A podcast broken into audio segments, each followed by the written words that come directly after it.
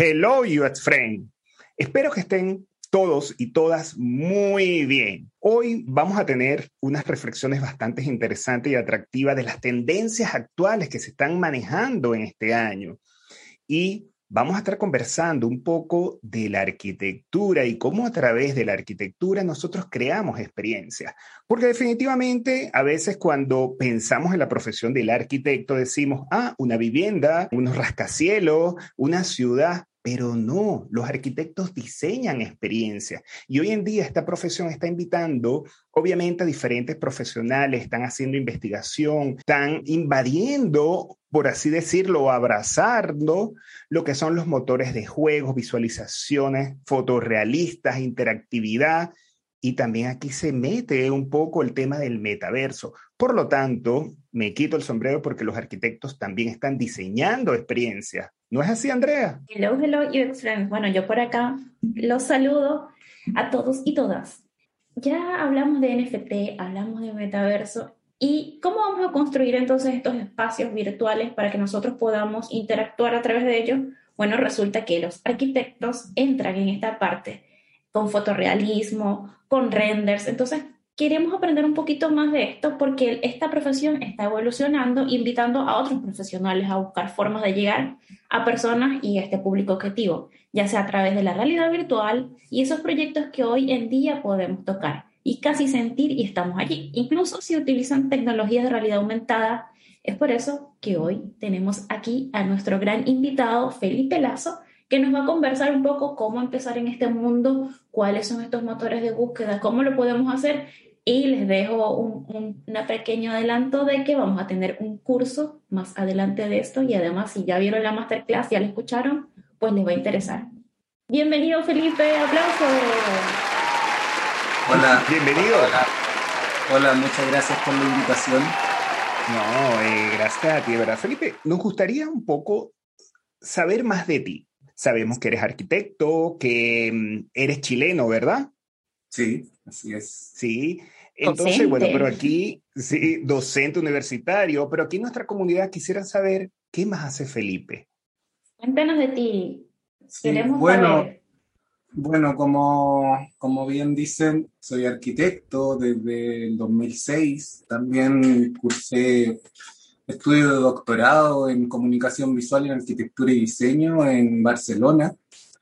Y, principalmente me he dedicado y por interés personal a la visualización eh, general y a la visualización, y a la visualización arquitectónica en particular. Desde que comencé a estudiar me interesó esa parte de la, de la, arquitectura que tenía que ver con el modelado 3D, con cómo se podía uno ingresar como a esta, a esta construcción que uno tenía en la mente y que iba mucho más allá de los planos, que permitía como acercarnos a esa experiencia de, de la obra construida, que, que, como sabemos no siempre es posible, ya que el, la gran parte de los proyectos solamente quedan en, en, proyectos, en eso, no se llegan a construir.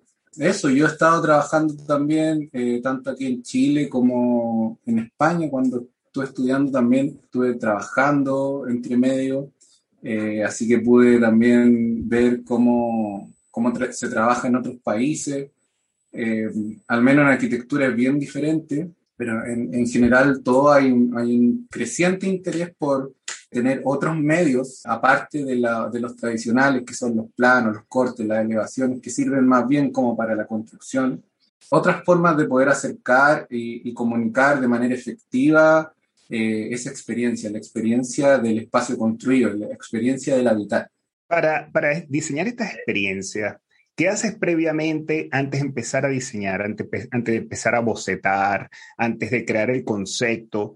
O sea, hay un paso a paso. Sí, o sea, cada, cada proyecto es diferente, obviamente, porque hay proyectos que son eh, más centrados en la función, en su funcionalidad, y hay otros proyectos que son más centrados en, en experiencia, en generar una experiencia en particular o de ser llamativos o, o de otro tipo. Por ejemplo, los proyectos de, industriales son muy diferentes como nos podemos imaginar los proyectos habitacionales. Por ejemplo, construir un hospital es muy diferente a construir un, un edificio de departamento.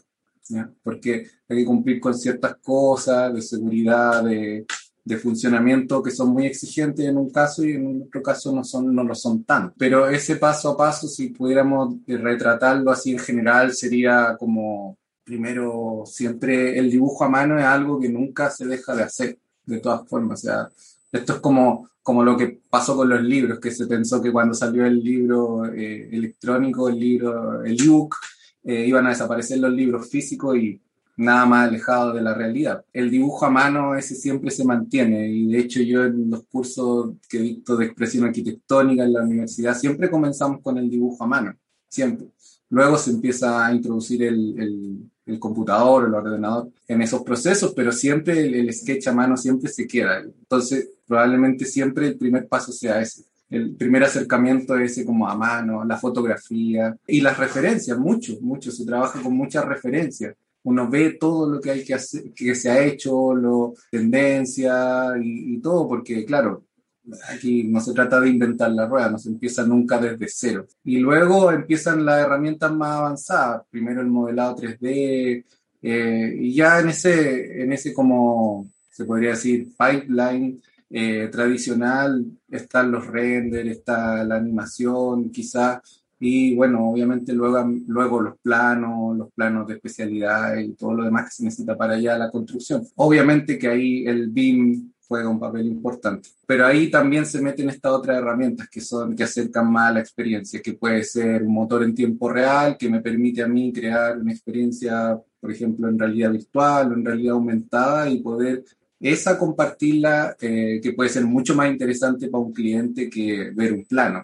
Eh, ahora que estabas contando eso, estaba imaginando cómo entonces de, de la arquitectura, de todo esto, llegaste, eh, porque quiero que, que, les cuentes a los, a los UX que nos están escuchando, esto de qué trata Unreal, porque saben que eso va a tratar el curso, porque dirán, pero esto que tiene que ver con UX y con lo que viene del metaverso, la arquitectura, bueno, Cuéntanos, ¿qué, ¿cómo se entrelaza esto, Felipe? Sí, cómo se conecta. Bueno, esto tiene mucho, muchísimo que ver porque, de hecho, las mismas empresas desarrolladoras de, de videojuegos y de los motores de videojuegos han, se han subido a la tendencia. O sea, eh, Epic Games, que es la, la desarrolladora del motor, que es un motor que nace a finales de los años 90, ya estamos hablando de un motor que tiene más de 20 años de desarrollo. Obviamente que en un principio se pensó para hacer desarrollo, exclusivamente para hacer desarrollo de videojuegos, pero con el tiempo eh, se, empezó, y, sobre todo en los últimos años, yo diría en los últimos 10 años y fuertemente en los últimos 5 años, se empezó a ver el potencial que tiene para otras áreas, porque simplemente es un motor que permite visualizar y programar a la vez. O sea, esa es la diferencia que hablamos con, por eso hablamos de motor y no de un, de un software simplemente. El motor es una herramienta, algo que mueve cosas. Ahora, ¿qué mueve? Puede ser cualquier cosa, lo que tú quieras.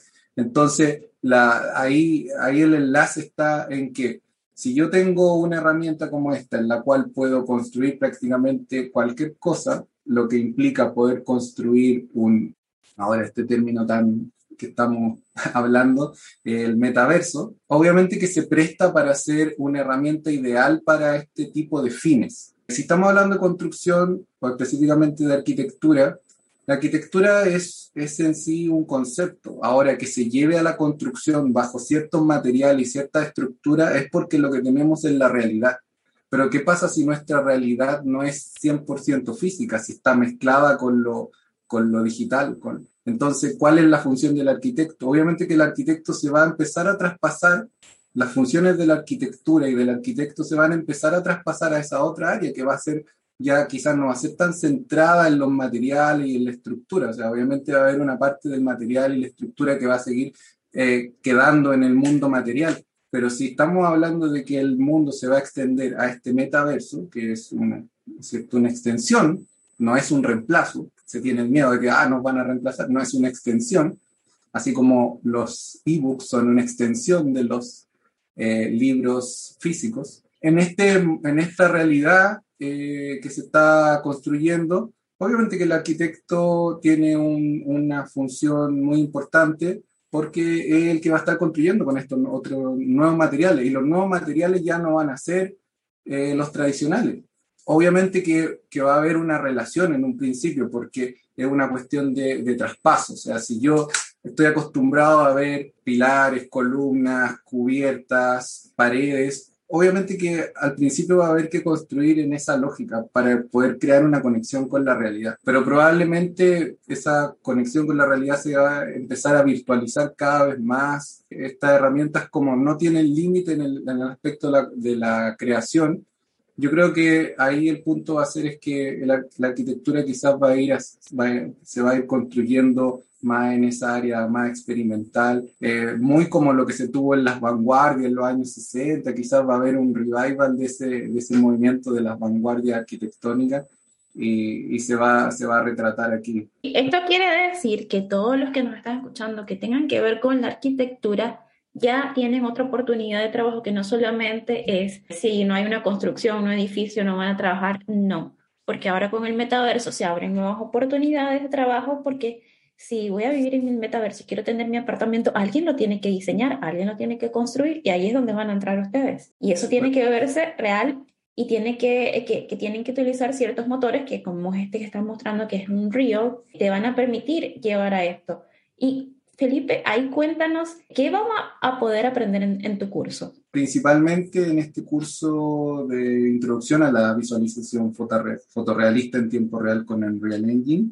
Los tres puntos son, el primero es el concepto de renderizado en tiempo real y las herramientas de desarrollo. El punto dos es la creación de un ambiente que incluye el manejo de la iluminación, sus herramientas con el fin de crear ambientes particulares de iluminación en, un, en una escena y el último punto es la programación de interacciones básicas y cómo empaquetar una experiencia para su distribución en alguna plataforma en particular. Qué maravilla este curso, o sea, es bastante ambicioso. ¿Quiénes pueden hacer el curso? ¿Para quién está dirigido? ¿Quién, ¿Qué conocimientos previos necesitan? Sí, esa es una muy buena pregunta, porque justamente los títulos quizá para algunos que no, que no esté metido en los temas pueden ser unos títulos como un poco no sé si la palabra es atemorizantes. la, la, verdad es que los requisitos para poder tomar el curso y seguirlo son bastante básicos. Primero, obviamente que los participantes tienen que contar con algún tipo de conocimiento básico de modelado 3D. Cualquier programa de modelado 3D eh, relativamente avanzado como el 3ds Max, eh, Blender, Maya u otro por el estilo. ¿Por qué estos y no otros más sencillos como por ejemplo SketchUp? Bueno, simplemente porque que hay un tema sobre mapeado de, superficies que, que, que, tiene que estar ahí presente. Pero de todas maneras eh, se van a entregar modelos pretrabajados para que nadie tenga que partir desde cero. Entonces, en general, prácticamente cualquier persona que tenga un conocimiento muy básico de, por ejemplo, de 3ds, 3ds Max o Blender u otro, eh, va a poder participar sin ningún problema. No tiene por qué ser un experto. Solamente debe tener eh, la idea de, cómo, cómo se maneja. Luego, eh, algunos conceptos básicos sobre el... Solamente de qué se trata el renderizado. Tampoco tiene por qué ser un renderizador profesional ni nada, solamente en qué consiste, en hacer un renderizado offline. O sea, qué significa eh, renderizar. Y hablando de esto, ¿hay requerimientos técnicos? Opcionalmente un headset VR, aunque no es obligatorio obviamente, pero para quien quiere experimentar las funcionalidades del motor en modo VR, eh, donde trabajamos con el Oculus Quest 2 principalmente. Eh, requisitos de, de hardware eh, son los requisitos de hardware que del, del, Unreal Engine, del editor del Unreal, que es al menos unos 8 GB de RAM, un procesador eh, relativamente actual, no, no tiene por qué ser el último, eh, puede ser un i5 un, o, o el equivalente a AMD. Idealmente una GPU dedicada aunque también el editor de Unreal va a correr con, con GPU integradas, no va a ser más fluido. Ahora tampoco vamos a trabajar escenas gigantescas, así que la mayoría de, lo, de los PC relativamente actuales, incluso los Mac, PC o Mac, eh, pueden correr, al menos van a poder correr los modelos más básicos en el Unreal. Obviamente que aquí el Unreal tiene unos requisitos gigantescos si estamos hablando de cosas grandes. Por ejemplo, los mismos temas del metaverso, que ya muchas empresas están construyendo sus propios metaversos. Claro, ayer mismo estaba realizando un modelo de metaverso que pesaba 200 gigas y, y requería un PC con 128 gigas de RAM para correr en su versión preliminar, cosa que prácticamente nadie tiene. Felipe, fíjate que todo lo que has comentado obviamente va a ayudar a potenciar todas las profesiones. O sea, tú desde tu visión, desde tu punto de vista, ¿qué puedo hacer yo con este aprendizaje, con todo esto que nos estás entregando? Yo lo, veo desde mi propia, o sea, yo puedo transmitirle mi propia experiencia, que ha sido fundar una empresa y luego ahora trabajar, colaborar o sea, actualmente, y esto es como una primicia porque esto es de hace un par de días solamente, eh, actualmente me encuentro colaborando con un proyecto eh, en la industria del entretenimiento a gran escala. Eso quiere decir Hollywood. Oh, ¡Wow! O sea, la primicia, Andrea. Tuvimos unas felicitaciones. Felicidades Gracias. y mire, clase de profesor van a tener. Gracias. Sí. Eh, bueno, mucha suerte y tam, eh, que he tenido y es también por lo que les comentaba, o sea, el, hecho de cómo las empresas están sumamente interesadas y también de cierta forma preocupadas por no quedarse atrás. ¿Ya? Y entonces eh, están muy, muy, muy activas en la construcción de, de, metaversos y entonces están requiriendo una cantidad de profesionales con estos conocimientos muy, muy, muy grandes. Y, y el tema que están teniendo las medianas y pequeñas empresas es que las grandes empresas ya eh, se acapararon a todos los profesionales. Sí, es que es eso mismo. Yo veo que todos corren. Sí, Sí. Todos corren, todos están corriendo ahora, entonces es el momento, señores y señoras, de que aprendan esta herramienta para que no se queden atrás, porque el mercado de UX se está saturando y ahora se están abriendo otras puertas que tenemos que aprender estas herramientas si queremos evolucionar y no quedarnos atrás. Exactamente. Entonces, a mí me han llegado ofertas de, de Alemania, de Estados Unidos, de un montón de países y, y, yo mismo le he preguntado, pero ¿qué pasa? ¿Por qué acaso no tienen profesionales en sus propios países? ¿Por qué están buscando otra área? Y, por ejemplo, en Alemania me decían, no, es que, por ejemplo, Siemens, que es una empresa, ustedes la conocerán, es muy grande, una de las empresas más grandes en Alemania, dicen, no, es que Siemens los tiene a todos. Aquí prácticamente no hay alemanes que sepan de estos temas porque Siemens ya los contrató a todos. Eh, y la otra empresa que los contrató al resto que quedaron es, es, Volkswagen, que también es una de las empresas más grandes que, que está en Alemania. Y en Estados Unidos está pasando más o menos lo mismo. Las grandes empresas están, ya se acapararon a todos los profesionales, entonces las empresas, las medianas empresas y las pequeñas empresas están buscando en otros países. Prácticamente tú puedes trabajar de cualquier parte del mundo. En ese sentido, se acuña esta, este nuevo título como del arquitecto del metaverso, que ahora suena un poco de, de ciencia ficción. Arquitecto del metaverso. Título para LinkedIn. me, me encanta ese título ella va. Y, hay algo que quiero resaltar. Fíjate que Felipe dice que ya están todos contratados en algunos países. Quiere decir que los que se formen ahora en este momento van a abrir puertas, van a, van a tener otras oportunidades definitivamente. Eh, en este caso, ¿cuáles serían, digamos, por lo menos tres o cuatro pasos de cómo yo me puedo formar para este nuevo escenario laboral? Aparte de tu curso, obviamente.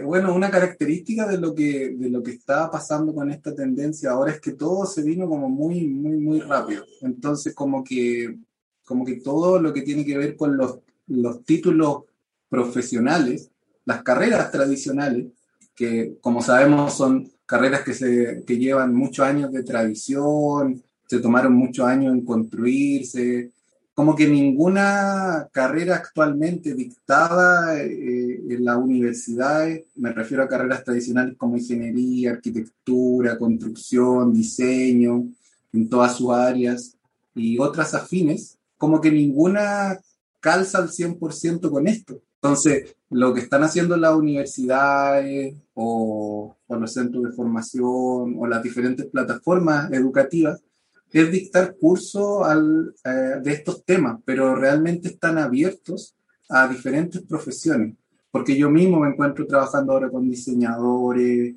unos diseñadores, eh, pero extremadamente talentosos que han trabajado en cine y televisión. Pero también me encuentro trabajando con, con ingenieros que, que volcaron su, que partieron trabajando en temas industriales y que ahora son artistas digitales, siendo que no estudiaron para ser artistas digitales, pero como que el, el este como corriente o sistema que está de estos cambios como súper radicales que están ocurriendo ahora, lo, lo ha conducido a esto las empresas están buscando gente que sepa programar, pero que sepa diseñar, que tenga sensibilidad, y todas cosas que como que no son como compatibles entre sí mismos, eh, entre sí. Como porque, por ejemplo, un programador, si tú contratas a un programador, no, no sé, de, de, C, de C++, te va a preguntar qué quieres programar. No, tú no le vas a poder decir al programador, no sé, imagínate algo. No, porque, porque su labor es muy específica. Entonces, ahora como que estamos viviendo como un, sistema muy híbrido. No, no, sé si me explico. Estamos como... en el renacimiento, que todos eran todo, hacían de todo. Exactamente, exactamente. Y hay un antes y un después. Y Felipe, lo que tú estás comentando quiere decir que en verdad esto va a ser un antes y un después, porque todo lo que estás contando va a impactar desde los estudios académicos y parece que no es suficiente, como que el mundo está muy acelerado, como comentaste hace ratito, Andrea, que estamos corriendo. Exacto. Es que, Erwin, estamos en la, en la revolución tecnológica, ya pasamos la revolución industrial que fue en 1800, 1900 y ahora ya vamos por la revolución tecnológica, estamos viviéndola ahora. Definitivamente. Aquí quiero aprovechar y preguntarle a Felipe, ¿crees que hay límites? ¿Cómo ves el futuro de estos roles profesionales, si se pueden llamar así? Imagina que tú estás viendo el futuro en este momento. ¿qué consejo le darías a las personas para montarse en este bus, para montarse en esta autopista, en, este conocimiento, en esta nave espacial? Creo que lo primero es que le tienen que quitar el miedo a la programación. Eso, eso es lo principal. Hace unos años atrás me encontré con uno de sus compañeros del doctorado que estaban haciendo un proyecto para Barcelona de la reconstrucción en realidad aumentada de, de los antiguos muros romanos de la ciudad de Barcelona. Eh, y yo les dije, pero eso es como un trabajo de, programador. Y, me dijo, sí, pero es que si hoy día tú no sabes programar, no puedes meterte prácticamente en nada. Y eso fue a mí me y eso fue hace varios años atrás. Y ahí eso fue lo que me quedó a mí dando vueltas, que en realidad la programación ya hace mucho tiempo dejó de ser algo exclusivo de programadores. Hoy en día no, no necesitas realmente estudiar programación para usar, porque una cosa es ser un programador experto y otra cosa es poder entender el lenguaje de la programación para poder hacer otras cosas. No, o sea, que el fin, el principio del fin no sea la programación, sino que sea una, una herramienta más dentro de las tantas que puedas tener. Yo creo que eso es lo principal. Eh, los motores de videojuegos son motores que su gracia no, bueno, una gracia importante es la visualización, pero la otra importante es la programación, que sean programables. Eso es lo más, eso es como lo más relevante. Lo que sea programable lo que te permite eh, crear prácticamente cualquier tipo de experiencia. Entonces, y ahí los lenguajes de programación son muchos. Eh, obviamente que hay unos que son más complicados que otros, y en el caso del Unreal Engine tiene la gracia que tú puedes programar en C++ o puedes programar en el, lenguaje propio visual que es el blueprint, que es muchísimo más sencillo. Entonces es muy, es muy sencillo para alguien, y que es una cosa que vamos a ver en el curso, meterse y, con unas cajitas ir haciendo enlaces y, y, es muy, muy lógico para cualquier persona, incluso alguien que jamás nunca ha programado en su vida, es muy lógico el sistema de programación con, con Blueprint y, y, es muy divertido también poder ir creando cosas y sistemas, cosas que tú puedes crear. Quiere decir que estos programas que se manejan hoy en día también te ayudan con la parte de programación, ¿verdad? Claro, exactamente. que sin ir muy lejos, los filtros de realidad aumentada que se hace con SparkArt, una herramienta de Facebook, son programados no es que voy a escribir código como tal, que es lo que todos imaginan, sino que tienen ciertos parámetros y reglas que si tú ves un tutorial, hace como dos años yo programé un filtro de UX Friends que si ustedes lo utilizan es como qué tipo de UX eres, este, hoy y era como una ruleta que te iba colocando en, el, en tu frente como que quién era. Entonces, según lo que te salía, te iba a salir un nombre UX designer, product designer. Y eso lo hice en una noche viendo tutoriales y es programación, pero no es la que todos imaginan. Y yo no he estudiado eso. Así que se puede. Sí, se puede. Esto también es como los programas de prototipado. Antes, por ejemplo, diseñar una página web era imposible, la gente lo veía. No, yo no sé. Ahora hay programas para prototipado. Me imagino que pasa lo mismo. Adobe XD, que te, lo hacen sencillo.